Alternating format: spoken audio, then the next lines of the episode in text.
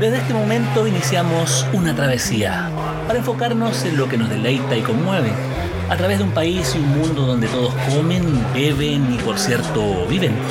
Es una ruta donde brillan las sensaciones y a veces se consiguen certezas, lo que nos provee el largo y sinuoso camino del gusto. Soy Carlos Reyes Medel y les invito a relajarse, disfrutar, porque acá parte Viaje al Sabor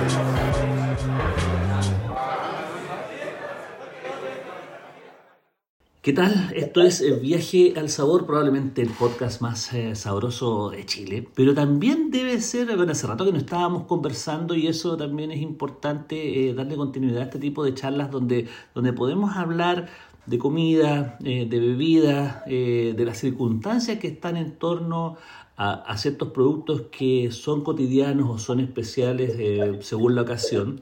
Y en este momento vamos a hablar de de una de las tantas, tantas, tantas actividades que hay en el contexto del verano, que van desde fiestas costumbristas a lo que se viene después a contar de fines de febrero y marzo, que son las vendimias y que por supuesto nosotros nos atañen mucho porque Viaje al Sabor también es un medio que está eh, muy compenetrado con eh, lo que es la actividad vitivinícola y en particular vamos a hablar de un evento que se va a hacer eh, el día 17 de febrero en Santo Domingo, en la Plaza de las Flores. Eh, es eh, una actividad que ya lleva sus buenos años, 11 ediciones de la Feria Vinos de Proa, que, que muestra lo que es un valle distinto digamos, nuevo dentro del contexto. Los tiempos del vino son muy largos, son distintos a los tiempos humanos. Entonces, eh, hablar del Valle de San Antonio, hablar del Valle de Leida, que vamos a ver las diferencias también con nuestra invitada, eh, es, un, eh, es hablar de una novedad en términos del mundo vitivinícola. Y este tipo de, actividades donde se reúnen distintas viñas, eh, como Casas de Bucalemo, Casa Marín, García Silva, El Ermitaño, grandes, eh, medianas y pequeñas, da cuenta de un pequeño ecosistema vitivinícola que vale la pena conocer y profundizar con alguien que tiene mucho tiempo eh, vinculada a esa zona, que ama los vinos que hace y que también eh, implica bueno, una, una, mirada panorámica de lo que es la historia y el presente de lo que es el, el, vino en esa zona. Me refiero a doña, la señora Viviana Navarrete, que es eh, la enóloga, de Viña, enóloga jefa de Viña Leida desde hace ya 14 temporadas y, está conversando con nosotros. Le agradezco esta, este contacto a la distancia, estando en el sur de Chile en este momento, y ella también ya preparándose, me imagino, para el tema de la vendimia. Así que, eh, bueno, bienvenida y estamos acá en contacto como para conversar. Eh, Viviana Navarrete, Adelante, muchas gracias por la invitación. Feliz de estar hoy día conversando un poco de, sobre vinos y sobre nuestra región. Muchas gracias. Bueno, justamente, bueno, partamos por, por esta actividad. Eh, usualmente, ¿cuál es, ¿cuál es el contenido que tiene eh, Vinos de Proa? ¿Cómo, cómo, cómo parte, cómo han participado ustedes y cuál es el significado que tiene este evento ya dentro de la comunidad del Valle? Bueno, a mí me gusta mucho el, el, evento, lo que significa, que es gracias a, Mercedes Sómalo, que es la gran productora y gestora de, de toda esta actividad. Eh, tal como tú lo decías, ella lo viene realizando hace 11 años. Y, y la verdad es que, eh, pucha que es beneficioso tener este tipo de actividades que promueven no solamente la parte vitícola y, las viñas y vino, porque eso es solamente una, un área de, todo lo que implica San Antonio, pero este, esta actividad, esta, esta, feria involucra mucho más allá que eso, involucra como identidad de la región.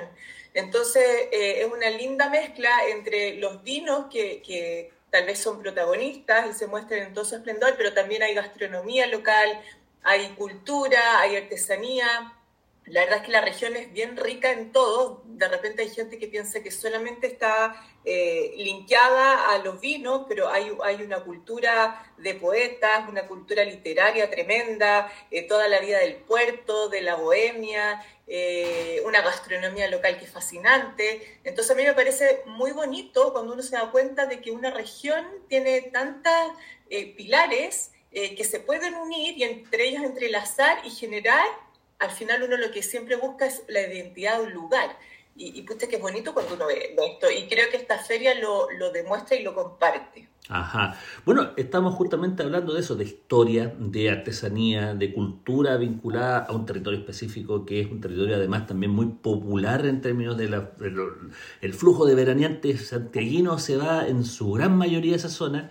Entonces, eh, hay una historia, pero ¿en qué momento encaja el vino y encaja en... Eh, en ese territorio que anteriormente era un terreno de rulo, que era de secano, eh, tierras trigueras posteriormente, forestales en algunos casos, eh, turísticas también, pero en, algún momento se instala en el vino instala esta, esta, esta lógica de Valle de Leida y San Antonio. Ahí partamos por eso, porque también hay mucha gente que dice Leida, hay mucha gente que dice San Antonio, la marca de tu viña es Leida también, entonces ¿Cuáles son eh, las características de cada uno de los sectores, si es que existen? Porque también es, importante saberlo.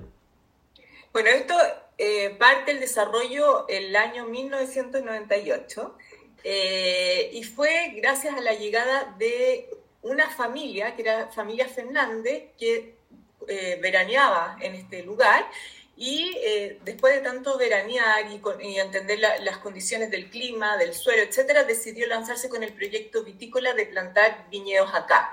Eh, y eso pasó el año 98. Se plantaron. Recién. Eh, ¿Ah? Recién, ayer.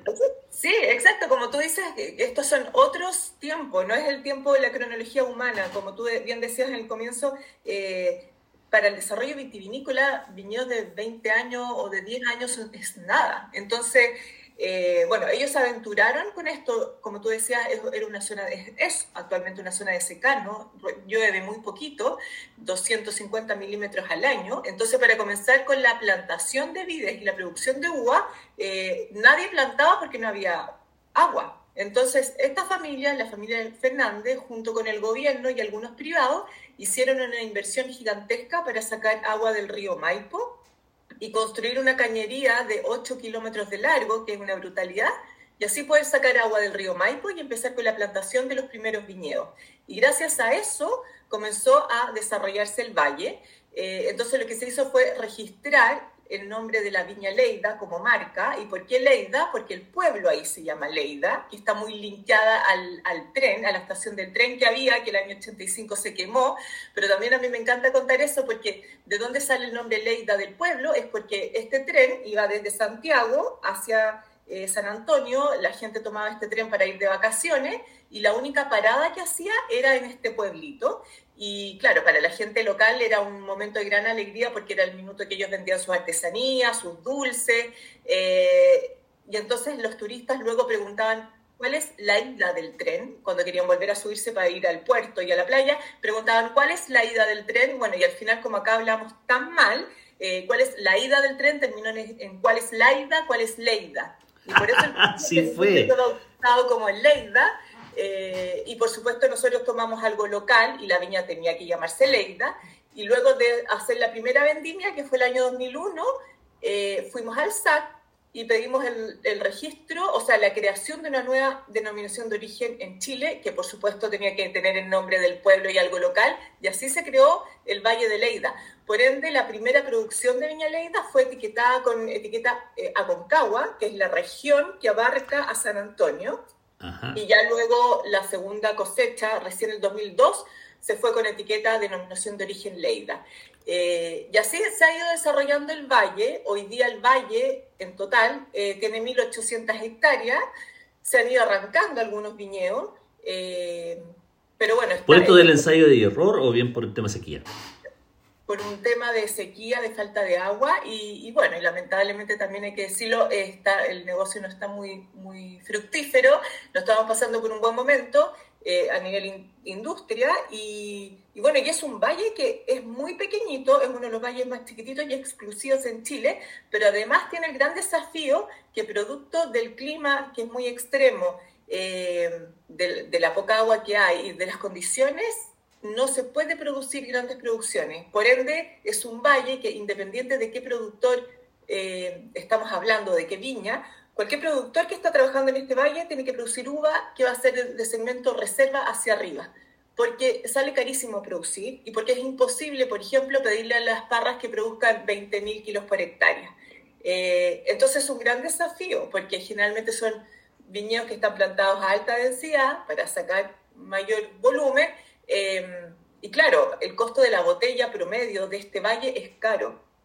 Entonces, muchas las viñas se aventuran a, lanzarse en un proyecto así. Y bueno, de todas maneras, de manera paralela, es muy rico estar en un valle chiquitito, eh, como concentrado, está manejado alrededor de, por 10 productores, entre productores de uva y viñas. Eh, entonces, bien bonito, porque al final uno ve que es bien de nicho. Ajá, o sea, finalmente tenemos este espacio eh, digamos, acotado, 1900 hectáreas para la realidad chilena, son, son, pocas, son pocos viñedos. Eh, en, este, en esta zona que tiene esta connotación histórica de Leida, pero también tiene esta, esta es reciente, esto, es una ni siquiera un adolescente, esto es un niño en términos, en términos vitivinícolas eh, y que me imagino que hay mucho por descubrir, mucho por desarrollar. Y también, eh, eh, bueno, se vincula con, con, esa zona eh, del secano, que hay poca agua, que ya está limitada. pero ahí también dos consultas. Bueno, ¿por qué San Antonio, por otro lado? Y también, por otro lado, uno que recorre esos valles, hay, hay grandes empresas que están ligadas al desarrollo del valle que también tienen grandes paños de terreno. Undurraga, por ejemplo, que son, son vías grandes. Entonces, ahí tú dices, bueno, es hueva de reserva para arriba, se entiende. Eh, es hueva de, pequeños productores en algunos casos, pero no siempre. Entonces, ¿qué pasa con esas extensiones de terreno tan grandes que, que uno ve, por lo menos a simple vista, como, como parte de un, de un trabajo más extensivo del vino? Claro, efectivamente, como dices tú, eh, hay viñas grandes instaladas ahí como la Viña Andurraga, como eh, Viña Santa Rita, bueno, Viña Leida es la más grande actualmente en términos de, de, hectárea, eh, pero lo interesante ver es que las viñas grandes también han apostado por este valle para hacer los Sauvignon Blanc y Pinot Noir de alta gama. O sea, hay un entendimiento del gran potencial que tiene Leida como valle de clima costero, frío, de bajas temperaturas, de madurez lenta, eh, que es capaz de entregar uvas de alta gama, y así lo han entendido estas viñas grandes, que quieren que sus botellas vayan con, la mejor calidad posible. Eh, y fíjate tú que al final igual conviven bien los pequeños con los grandes, porque los grandes tampoco tienen tremendas extensiones de viñedos, sino que son, son, eh, son superficies que no son tan eh, grandes. Para la realidad de ellos, digamos. Exacto. Igual son, terrenos acotados. Eh, bueno, y hace un tiempo atrás, el año 2019 creo que fue, em, hicimos un, movimiento muy bonito que también fue liderado por Mercedes, Mercedes Sómalo, de que hicimos la Asociación de Viñas de San Antonio. Ya. Entonces nos juntamos alrededor de ocho viñas, eh, también tratando de cómo entre nosotros darle más identidad al valle, porque es distinto cuando cada viña está instalada en este valle y cada uno trata de hacer los vinos que le acomoda o lo que les pide o que como encaje en el portafolio de cada proyecto.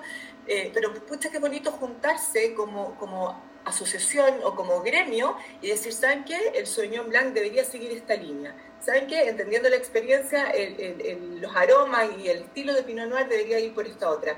Y bueno, y ahí estamos, nos hemos juntado varias veces, hemos hecho actividades en conjunto, como el vino en rama, etc.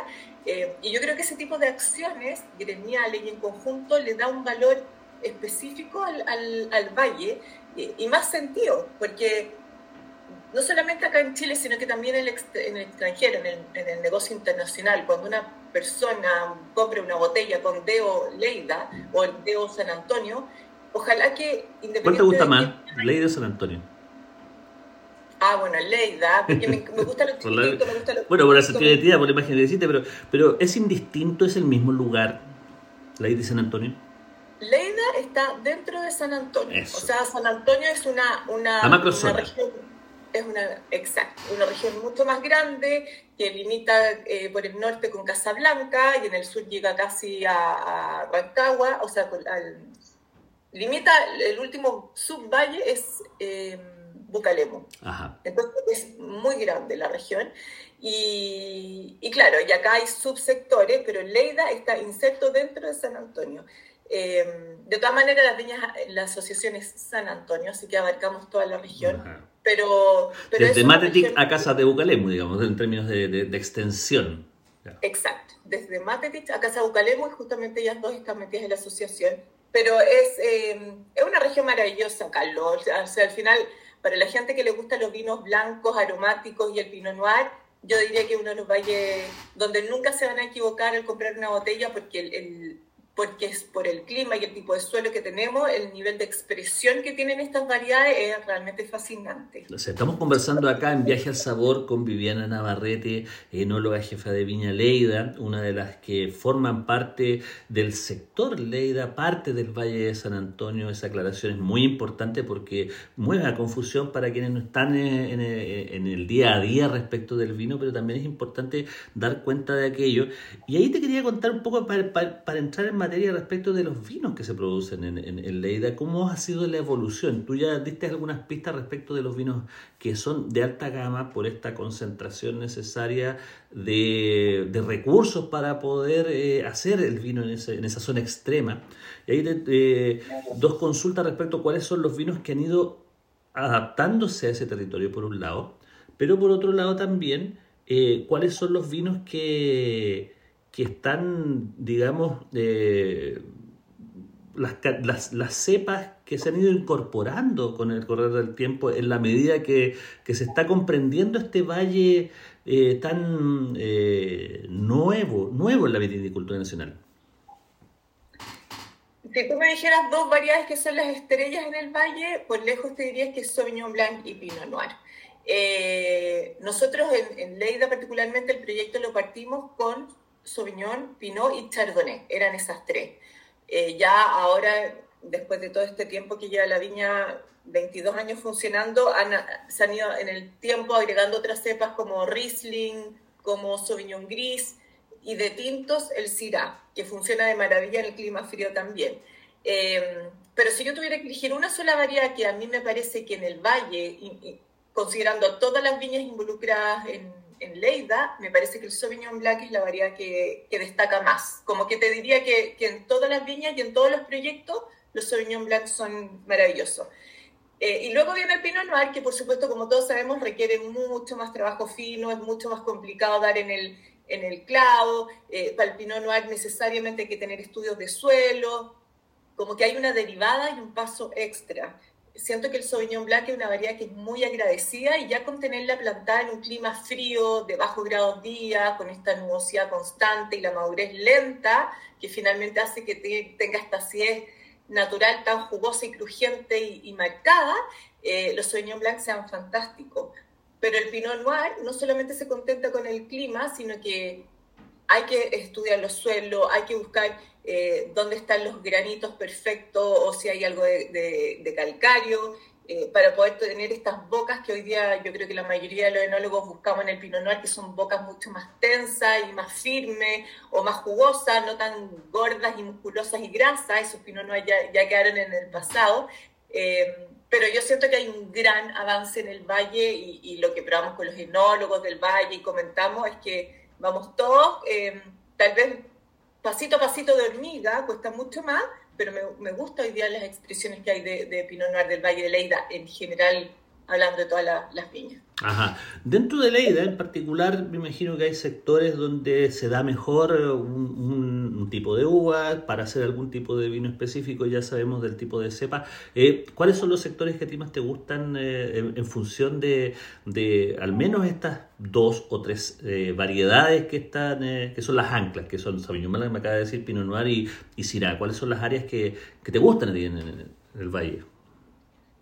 Bueno, em, en el caso de Viña Leida, nosotros tenemos dos viñedos, uno que está a 12 kilómetros del mar, que dentro de Leida está en un sector que se llama Arboleda, que en este sector eh, hay, eh, hay fuerte composición, descomposición de granito, pero también mezclado con cierta cantidad de arcillas, que a mi gusto me da vinos que tienen un poquito más de peso y sucrosidad en la boca. Y luego tenemos el viñedo El Granito, que está plantado a solo 4 kilómetros del mar, es, uno de los viñedos más extremos que hay en Chile, y esto corresponde a terrazas marinas, fueron suelos que estuvieron eh, hace, 10, millones de años bajo el mar. Em, entonces tienen eh, descomposición de origen marítimo y son suelos que entregan vinos que son súper tensos y más aromáticos, diría yo. Entonces, me gusta mucho la expresión del Sauvignon Blanc de este viñedo porque son mucho más florales que lo que tengo en el viñedo que está a 12 kilómetros del mar. Eh, está el Riesling plantado también en este viñedo y tiene una expresión aromática maravillosa. es como es una explosión de aroma, pero también tienen estas bocas súper lineales y crujientes, eh, producto de estos suelos de, terraza marina. Em, y diría que los Pinot Noir me gustan más los que tenemos en el Maitén, eh, que ahí también en el Maitén tenemos algunos suelos que hemos estudiado y tenemos separados que le llamamos polígono, que tienen, bueno, sobre todo hay uno que tiene calcario, que es donde sacamos nuestro Pinot Noir de alta gama, eh, y tiene esa, esa dualidad de vinos que entregan columna, pero también con un cierto ancho y, volumen o cremosidad que, me gusta mucho para el pinol. Ah, por un lado estamos hablando de que ha habido una evolución eh, respecto a lo que era Leida hace 20 años atrás, en tanto estos vinos más reconcentrados, golosos, de repente con, con tanino bien expresivo, a algo, por otro lado, mucho más eh, aromática y, en términos de, estructura más, más, frescos, pero a la vez también están buscando otros matices que le den profundidad al vino. y eso es lo que, lo, que, lo que están buscando. Una mayor sensación de frutosidad, pero de, de, intensidad en la boca, más allá de cierta ligereza, que también forman parte de lo que es eh, la complejidad del Pinot Noir. Exacto, exacto. Es tal cual como lo mencionas tú. Yo, bueno, llevo 16 años en Viña Leida y, y claro, me acuerdo los primeros Pinot Noir que hacíamos, que se vendían todo y que era lo que se usaba en aquel entonces. Eran Pinot Noir súper eh, cárnico y cremoso y pesado. Usábamos mucha barrica en aquel entonces, que era lo que se usaba. Entonces eran Pinot Noir como más, más achocolatado. Eran deliciosos, pero era un estilo comercial. Y lo interesante es que cuando uno trabaja tanto en este tipo de, de, valle y de lugares, con el tiempo al final uno dice, oye, pero muy ricos los pinos serán, hacemos buen negocio, se venden todos, pero no estamos hablando del valle de Leida, no estamos hablando de un valle costero de clima frío. Acá no está la tensión que queríamos tener, no está la crujencia. Eh, y entonces fue el año recién, el 2015, que nos empezamos a cambiar la, mentalidad. Y, si tú ves, igual uno se demora en, esto, porque entre generarnos confianza, entre empezar a estudiar de nuevo, eh, ahí vino, vino, todo el estudio de suelo que nos ayudó Pedro Parra, eh, la ayuda que tenemos hasta el día de hoy de nuestro asesor Alberto Antonini, de cómo poder darle un, vuelco al, al Pinot Noir. Claro, fue un trabajo de años bien detallado eh, y finalmente nos llevó a esto, hacer el estudio de suelo, a entender de que Leida tiene, es una, tiene una heterogeneidad tremenda en, su composición y no basta con trabajar un cuartel per se, sino que el cuartel en su perfil del suelo tiene composición de, de arcilla y sabíamos que las arcillas in situ, desarrollados de la cordillera a la costa, entregan Pinot Noir que son súper redonditos y golosos y sucrosos, pero no nos ayudaban en esta elegancia que queríamos tener en boca como fino, largo, tenso. A mí me gusta mucho la, la palabra de tensión en los vinos de, clima frío. Tienen que tenerlo. Eh, y entonces dijimos, ya, no, los suelos arcillosos los vamos a dejar para los reservas, que los vinos de reserva tienen que ser así. Y, los granitos, y veamos los granitos, y ahí entendimos que los suelos graníticos que son propios de la cordillera de la costa, eh, entregan vinos que son vibrantes. Ellos por sí generan paladares que son vibrantes y además en nuestro territorio hay algo súper interesante que el granito está mezclado con hierro y el hierro con mineral, como mineral también resalta la vibrancia en boca. Entonces teníamos este esta sinergia de composición de suelo y empezamos a hacer un, un pinot noir específico, el Coastal Vineyard Las Brisas, que viene solamente de granito con fierro. Y después seguimos investigando y encontramos este polígono de calcario, que es de origen marino, entonces nuestros pinos de alta gama vienen de ese, de ese polígono. Y así uno empieza a atomizar el territorio en diferentes zonas y hacer vinos específicos de cierto suelo, que además está anclado y que son selecciones clonales distintos, entonces uno empieza a hacer un mapeo súper entretenido y es increíble cómo empieza a evolucionar la calidad del vino hacia arriba y hacia arriba. Y eso es lo bonito, te diría, Carlos, de, la profesión, que al final no hay recetas establecidas eh, y es súper estimulante ver que uno año tras año puede ir mejorando y puede ir eh, superándose en los vinos que uno puede hacer, y en los vinos que uno le puede ofrecer al consumidor, es súper bonito eso, porque en el minuto que uno dijera, estoy topada, ya no puedo ir más, no puedo, no puedo innovar, no puedo investigar.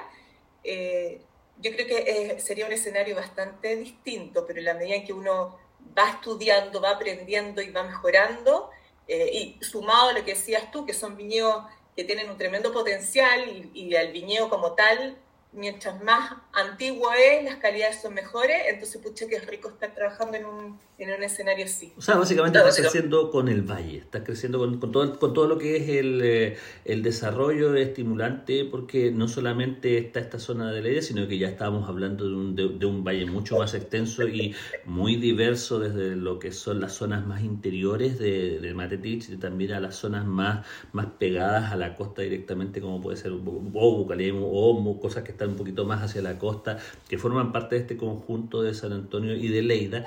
Y eso también es importante, pues saber eh, cuáles son las eh, características que tiene este ya, esta macrozona, o sea, cuáles son las que tú ves y también ya en la personal, cuáles son los vinos que te gustan en términos ya de esta, de esta diversidad que está empezando a a desgranarse. Esto, es como el suelo, diría yo. O sea, finalmente se crea el suelo a partir de la roca y la roca se va descomponiendo de a poquito y va generando una esta, esta identidad vinculada al, al, gran sector de, de, San Antonio. Entonces, eh, por, por, ese lado, ¿cuáles son las características de, del valle de norte a sur y cuáles son los vinos que te gustan? Oye, y estos vinos que me gustan del valle, eh, claro, si fuéramos de norte-sur, tal vez Matetich es un poquito, no es tan costero porque está más hacia el interior y diría que en general, bueno, tiene distintos tipos de suelo cada proyecto, ¿no es cierto? Pero, pero diría en el macro que tal vez Matetich tiene mayor contenido de arcilla y, yo creo que sus vinos los muestran en, esta concentración rica, en el poder que tienen las bocas como enérgica. Me encantan los ciras de Matetich. Eh, después viene eh, Lo Abarca, que Lo Abarca también está en San Antonio, es una, una, denominación de origen en sí misma, son los únicos que están en Lo Abarca, que está el proyecto de Casa Marín, eh, que es muy costero, es el proyecto más costero que hay, entonces claro, es más frío, las producciones, las producciones son más pequeñitas, son vinos... extremos. Súper extremos, o sea, uno ve los viñedos, los, los lomajes son súper pronunciados, realmente es un es un, es un proyecto muy jugado eh, y me encantan los Sauvignon Blanc que hacen. O sea, eh, creo que ellos han sido un gran referente, la Marilu Marín, desde hace mucho tiempo. Yo creo que fueron los primeros Sauvignon Blanc de alta gama que hubo en Chile, no solamente por la pureza en la nariz, sino que por la fuerza en boca, que es muy difícil hacer Sauvignon Blanc tan concentrado y generalmente el consumidor piensa que el Sauvignon Blanc es ligero, fresco, un vino de terraza, pero sacado y trabajado en este tipo de regiones, da Sauvignon Blanc con una potencia y una, y una fuerza que es bien impresionante. O sea, yo me atrevería a decir que de repente incluso un Sauvignon Blanc de este nivel puede darle la pelea a un Chardonnay, que generalmente el Chardonnay es el blanco más sucroso y más denso. Eh, bueno, me gusta mucho ese trabajo que hace la Marilú. Em, bueno, después está Viña Leida, por supuesto, que somos nosotros. Eh, está Garcés Silva, que Garcés Silva es vecino de nosotros, pero está un poquito emplazado hacia el interior, eh, en un sector que se llama San Juan.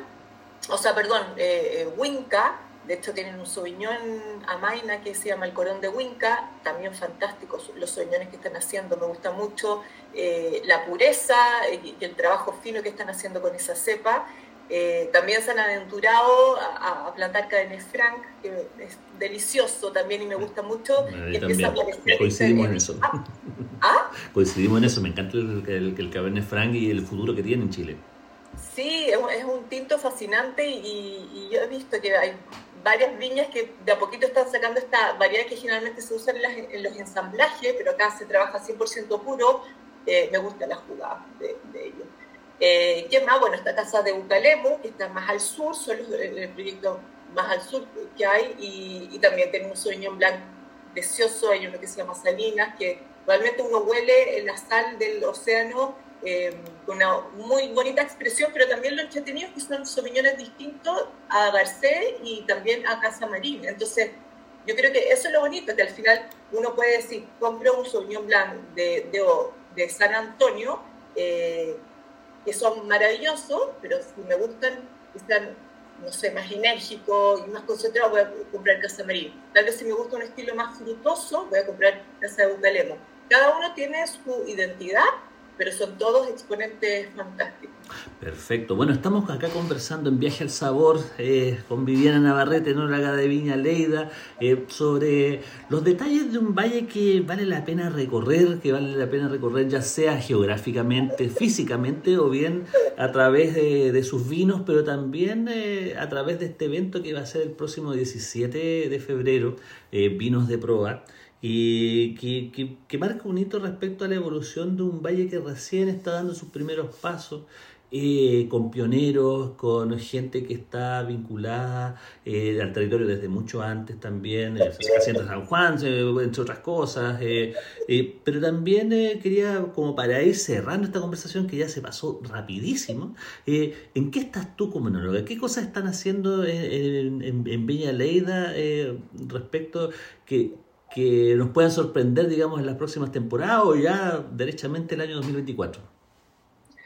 Bueno, acabamos de lanzar en noviembre del año pasado un nuevo Pinot Noir que hicimos de alta gama, que es como, a mí no me gusta hablar la palabra, de la palabra ícono, pero se entiende que dentro del portafolio es el Pinot Noir de más top, top, top, de línea que se llama Origin y que responde un poco a esta obsesión que, que tenemos con el Pinot Noir y en la búsqueda obtusa con, con, con esta cepa que, hemos estado hace muchos años trabajando y bueno, y, proviene de, este polígono que te hablaba yo, que es 100% calcario, eh, está plantado con un clon 777 que en general le entrega fruta más limpia a la fruta rojácea, como la frambuesa, la guinda, y tiene un paladar muy fino y largo, que por lo tanto es una situación muy entretenida entre la selección clonal y el suelo, porque el calcario y este clon vertical hacen que este Pinot Noir tenga una boca muy, de una columna muy bonita. Y lo que más me gusta es que es un polígono chiquitito, se cosechó, se, se, fermentó en una cuba de acero inoxidable con levaduras nativas, es decir, propias del viñedo. Ahí eh, dejamos un 35% de racimo completo para darle un poquito más de tensión también. Y luego esto se fue a un fudre por 12 meses, un fudre sin tostar, y del fudre se fue a la botella.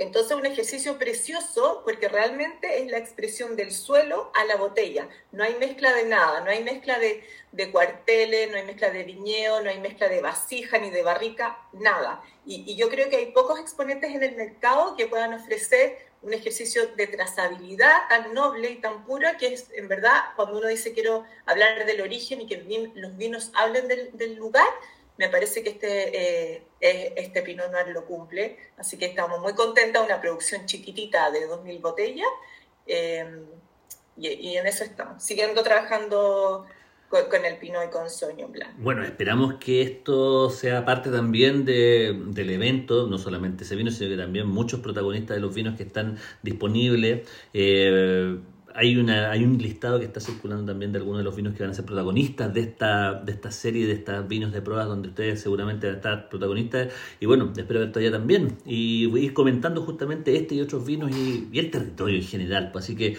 Vivi, te agradezco muchísimo tu tiempo para poder conversar con nosotros acá en Viaje al Sabor. Y bueno, unas últimas palabritas. Gracias a ti, Carlos. Te, dejo un abrazo gigante por la invitación. Siempre es rico poder, poder, hablar de los vinos y lo que uno hace y dejar invitados a todos para que vayan el, el sábado 17 de febrero a Vinos de Proa. Yo creo que es una invitación que no hay que perderse. Eh, es darle fuerza al valle, conocer más de la región, de todo el potencial que tiene. Vuelvo a insistir, no solamente de los vinos, pero hay una, una gastronomía maravillosa, eh, música, eh, artesanía y, y, toda la identidad del valle que yo creo que hay que explotarla, hay que mostrarla y hay que vivirla. Así que quedan todos invitados a asistir. Muy bien, pues estuvimos acá con Viviana Navarrete, eh, una invitada de lujo que tuvimos acá en Viaje al Sabor para, presentar este, este evento la eh, undécima edición de eh, Feria Vinos de Proa. Y nosotros, bueno, nos despedimos y bueno, pues, próximamente tendremos un invitado, una invitada tan interesante como el que acabamos de tener acá en Viaje al Sabor, probablemente el podcast más sabroso de Chile. Así que nos vemos.